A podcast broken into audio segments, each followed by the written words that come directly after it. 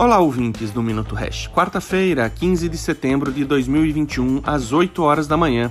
Hash 5 em 676 mil pontos e o Bitcoin acima dos 47 mil dólares.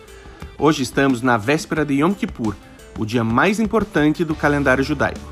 Yom Kippur é o dia do perdão.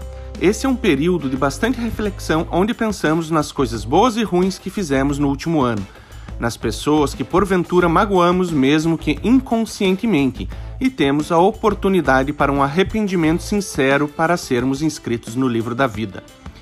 Na Hash Invest sempre prezamos pela segurança e transparência com os nossos clientes. Então, publicamente, gostaria de pedir perdão àqueles que porventura magoamos. Perdão aos bancos e Faria Limers por oferecermos os melhores produtos em criptomoedas do Brasil de forma consistente. Perdão ao governo e economistas renomados por sermos honestos, objetivos e transparentes em nossas análises.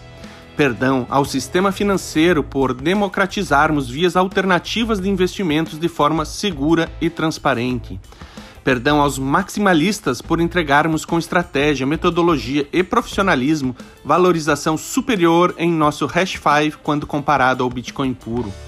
Perdão aos potenciais clientes que insistem em serem enganados buscando uma valorização garantida, a qual refutamos por não existirem garantias.